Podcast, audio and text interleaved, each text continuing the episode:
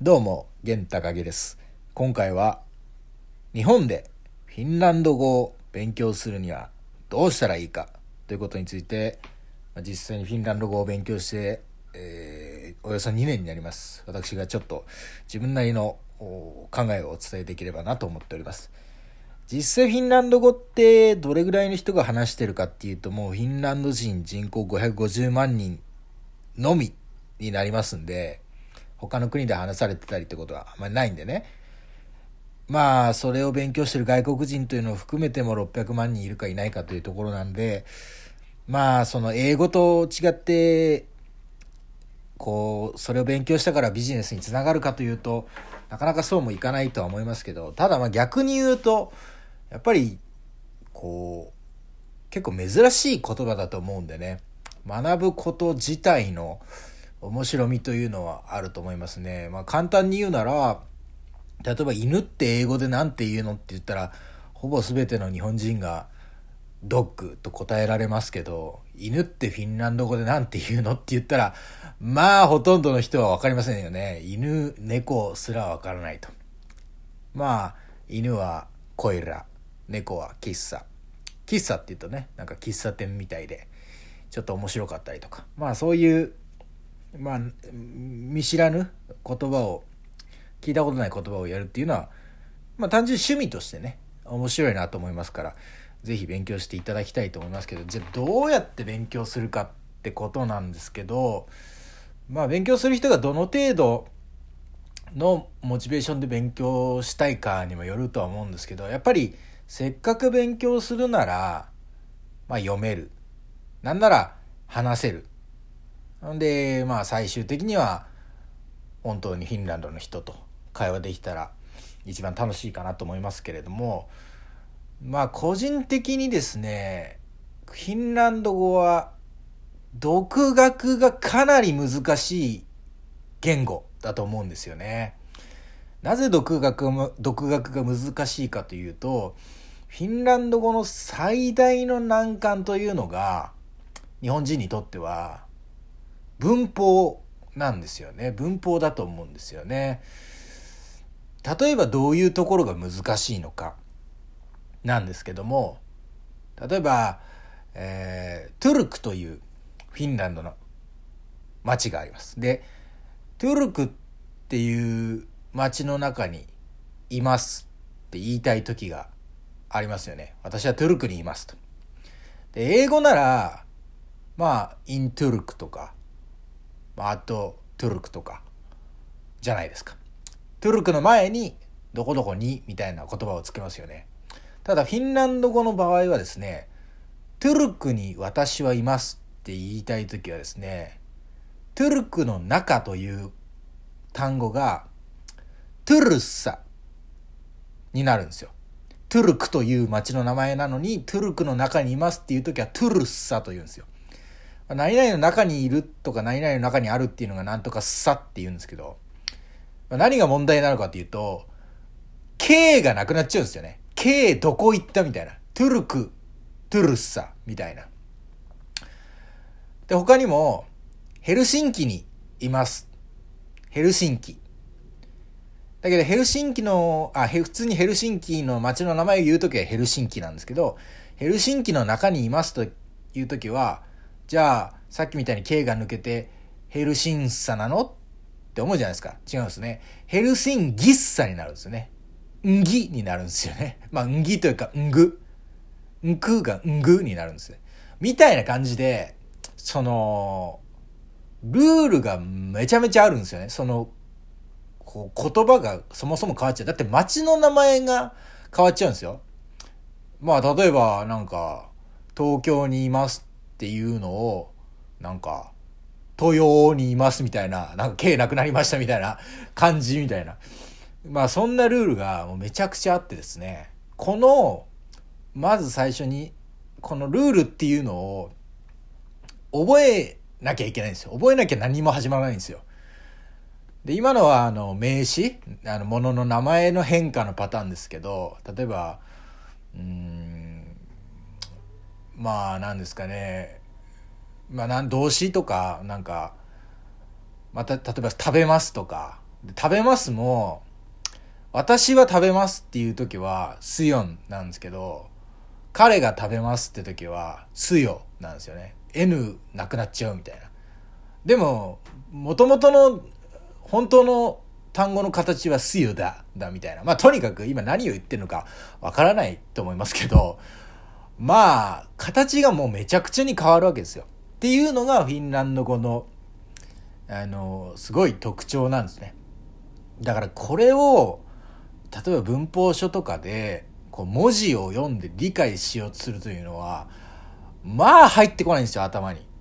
だから、本当個人的なおすすめとして、フィンランド語をもし勉強するのであれば、フィンランド語をもう教えてもらうしかないんですよね。で、と、さらに言うと、ネイティブの人っていうのは、もちろん日本人が、じゃあ外国人に日本語を教えられるかっていうと、ルールとかね。だって例えば、物数える時に本数数える時になんで1本2本3本でポン本ボンポン本ボンボンボンみたいなどれがポンで本なのとかっていうのを教えなきゃいけないってなったらいやそういうもんだからってしか言えないじゃないですか。日本人はね。あの本当に日本語を教える勉強をしてないと。みたいなものでやっぱりそのフィンランド語を勉強したネイティブじゃない人に教えてもらわないとルールがなかなか頭に入ってこないんですよね。なので本当にもしフィンランド語に興味を持ったっていうのでやっぱある程度こうまあ現地であのちょっと質問とかあの空港の、えー、入国審査の時とかちょろっとぐらいフィンランド語で喋ってみたいなっと思ってもなかなかガイドブックとかについてるこうあの用語集みたいなのではね応用が効かないんですよね。トゥルクの時はトゥルクにいますのトゥルは K は消えちゃうけどじゃあ他の時はどうかっつったら全然消えないですか？らね消えないかったりとか まあ、とにかくルールがめちゃくちゃあるんでそれをまあ覚えたいとなったらですねやっぱ語学学校非常におすすめします。でこれがまたまたフィンランド語っていうのはレア言語ですから、まあ、東京とか大阪とか大きな都市ではねあの勉強学校も行けますけどなかなか地方都市となると難しくはなりますけどその場合は、えー、本ございますのでフィンランド語文法トレーニングブックっていうのと文法ハンドブックっていう吉田金吾さんという方が書いたフィンランド語学者の方が書いた本が比較的あの文法のルールとかあの細かく書いてありますけどただこれも自分も実際使ってますけどねやっぱ実際に学校で文法を教えてもらった上で読んで咀嚼できるみたいな感じありますからもうよほどの集中力と高い理解力とフィンランド語を学ぶということに対する情熱がないとですね本はもう本当に本棚の肥やしになって終わりな可能性高いですからぜひぜひあの学校に通っていただきたい。というのがありますね。でまあ他にそんな難しい難しいって話ばっかりしちゃうとねうんざりしちゃう部分もありますからちょっとフィンランド語で面白いなっていうところをちょっといくつかお話ししたいと思いますけどまあまず勉強するの文法は大変ですけど例えば発音？発音とかはほとんど日本語に近いんですよね。まあ何個かアルファベットで L と R の言い訳みたいなので言い分ける方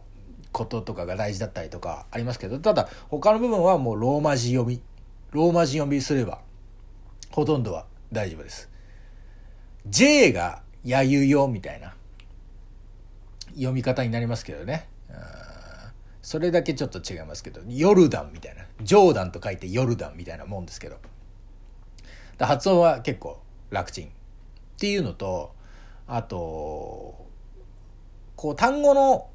こう音が面白いのが多いんですよね。日本人的に。例えば冷凍食品ってフィンランド語でパカステって言うんですけど。まあこれ言い方ももちろんあるんですけど。パカステ。パカステパカステ。なんか気持ちいいですよね。パカステパカステパカステって言いたく ちょっと個人的には言いたくなっちゃうんですけど。あと耳かきの綿棒ありますよね。あれはプンプリプイッコって言ったりとかね。なんか結構パピプペポの音動画がちょっと多かったりとかして。なんか単語を覚えるのはねあの楽しかったりしますね。例えばこうもまた面白いところで言うとですね、えー、カニ？カニっていう単語があるんですよ。カニってあのね高足なんか足長なんか松葉ガニとかねそういうカニかなと思いますけど、カニっていう単語が、ウサギっていう意味だったりね。いやいやいや、動物だけど、なんかちょっと違うね、イメージがみたいな。まあそんな感じで結構、やっぱり全く知らない単語を、えー、一からね、覚えていくという作業もね、あの、フレッシュですしね、なんかこう、記憶力も良くなると思いますね。なんか脳トレみたいな感じで。英語だとなんとなく聞いたことあったりとかしますけど、フィンランド語の単語はおそらく日本でほぼ聞いたことないと思いますね。ただ皆さんフィンランド語の単語知ってるんですよ、すでに。有名なのはですね、サウナ。サウナはフィンランド語ですね。